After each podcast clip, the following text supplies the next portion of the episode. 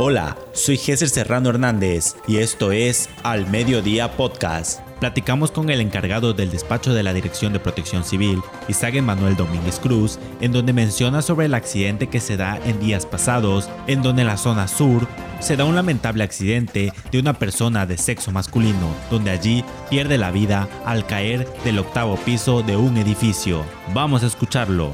Mira, nosotros lo primero que hicimos fue entrevistarnos con la unidad médica que estaba ahí para ver qué, movimiento habían este, realizado ellos. La compañía determina que encontró a la persona, este, bueno, sin hablar con términos de paramédico, lo encontró boca abajo y ella lo que hizo fue lo puso boca arriba para tomar signos vitales. Obviamente desde que arribamos, los que tenemos cierto conocimiento en eso, sabemos que una altura de ese calibre es muy poco probable que una persona sobreviva lo encuentra sin signos vitales y lo encuentra con el arnés puesto. Nos eh, percatamos de que no se encontraba eh, dañado el arnés, no tenía algún tipo de desperfecto, por lo cual nosotros, Protección Civil, acude a lo que es la azotea para verificar que efectivamente hubiera este, las líneas de seguridad. Y sí, tenía su anclaje, tenía una línea de vida y todo indica, por lo menos con lo que nosotros podemos observar, todo indica que fue pues un problema de, negligencia de, esta persona. Lamentablemente se olvida colocarse la línea de vida en, el arnés, no se amarra como, como coloquialmente se, se, dice. Se acerca demasiado al borde de esta, pues vamos a llamarle falso techo, esta pequeña repisa que tenían aquí, y al desfondarse pues se precipita hacia el suelo. ¿Y se encontraba solo él trabajando? Cuando nosotros llegamos a la azotea, nos acompaña la administradora de estas y encontramos a dos personas, este, al parecer compañeros de él, este, verificando qué fue lo que pasó. Desconozco si al momento del colapso se encontraba solo o se encontraba acompañado. ¿Qué, qué trabajos estaban realizando en el momento? ¿Es, una empresa local? ¿Son empleados del edificio? Eh, por lo que nos refiere la administradora, es una empresa que viene de fuera, que ellos subcontratan para el mantenimiento del, edificio, más que nada pintura, este, trabajos de albañilería. Mantenimiento. Mantenimiento en general, exactamente. No son empleados directos de los condominios, sino es una, una filia, o sea, es una, empresa que ellos contratan. Como protección civil, ¿ustedes verifican en otros edificios eh, este tipo de trabajos de que cuenten con sus medidas de seguridad? Así es, de hecho hace una semana, si no me falla la memoria, vinieron aquí los del sindicato de trabajadores de la construcción del municipio, precisamente para saber si nosotros estábamos haciendo verificaciones, aparte de las del COVID, verificaciones de seguridad en las construcciones que se están haciendo. De hecho, ellos este, querían hacer un recorrido adicional con, nosotros. Estamos en espera de que nos confirmen este, si va a ser así. Protección Civil lo que hace es hacer el recorrido, verifique las medidas de seguridad en general, que cumpla la empresa o la constructora en este, en este caso, que cumpla con estas medidas. Ahora, si ya dentro de la construcción, si ya al momento de emplear los seguimientos ya es negligencia de cada empleado, el no colocarse el arnés, el no colocárselo de forma correcta, el no anclarse, el no tomar ellos sus propias medidas de seguridad, bueno, pues ya sería responsabilidad tanto de la persona como de la empresa. Esto aplica para todas las construcciones de varios niveles.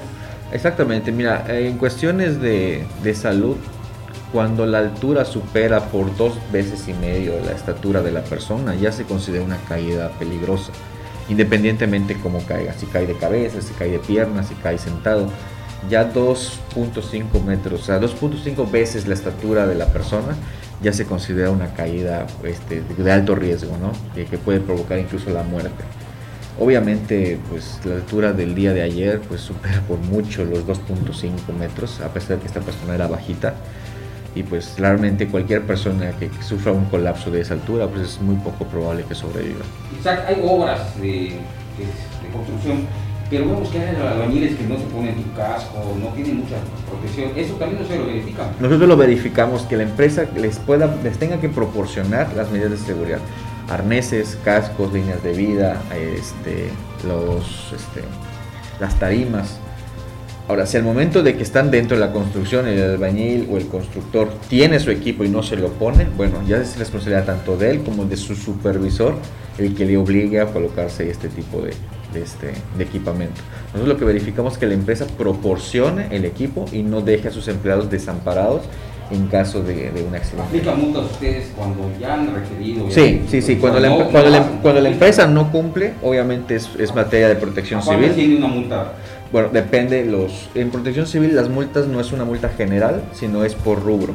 Cada punto que no se cubra, cada observación en una inspección que no se cubra genera una multa que puede ir entre los 10 hasta los este, 100 UMAS. ¿Ok? Pero obviamente es la suma de todas las observaciones la que genera el monto general de la, de la multa. Y es fuerte. Entonces es, es fuerte. Y han multado eh, aquí en enfrente de la escuela Vicente Guerrero, que nos llegan igual por decreto, a veces que no hay esa protección que dicen, como dice el Jorge, el casco, incluso tienen para ponerse la arnés, pero no se lo ponen. ¿Han, han detectado ustedes? Nosotros cuando hicimos, bueno, cuando ellos el- solicitan la, este, el permiso, hacen un permiso ante protección civil, se hace la inspección, se verifica que se tengan las medidas de seguridad y la constructora cumple. Vuelvo a repetir, ya es responsabilidad de los empleados el que si tienes el equipo y no te lo quieres poner, pues ya es responsabilidad de cada quien y obviamente del supervisor que tiene que estar atrás de ellos para que se coloquen esto. Obviamente nosotros no podemos estar todos los días observando si cumplen o no. Si la empresa cumple en su primer movimiento, incluso terminando la obra, ellos solicitan nuevamente un, un, este, por oficio que nosotros verifiquemos el término de obra para que vean que se cumple con todas las medidas y ese es un requisito que ellos tienen para poderse ya este, el Colegio de Arquitectos darles el permiso correspondiente. ¿Tienes el dato de cuántos permisos hay de, estos? Aproximadamente ahorita tengo este ocho construcciones este, que tienen el vigente. Podrían ser menos porque creo que una ya terminó. Hay un, hay un hotel que está terminando ya su, su obra en la Melgar. Digo, no voy a decir nombres, pero todos sabemos cuál es. Ya ahí está en el proceso de terminación de obra. Entonces podemos descontar ese. Los que estaremos este, vigentes pues son ahí en la décima, en la primera, por Vicente Guerrero, este, en el Boulevard Aeropuerto que se está empezando apenas, apenas está empezando conocimientos. Entonces todo ese es el proceso que se lleva por parte de Protección Civil. De esta manera, usted ya está informado de lo acontecer en la isla de Cozumel. Nos escuchamos en la próxima emisión de Al Mediodía Podcast.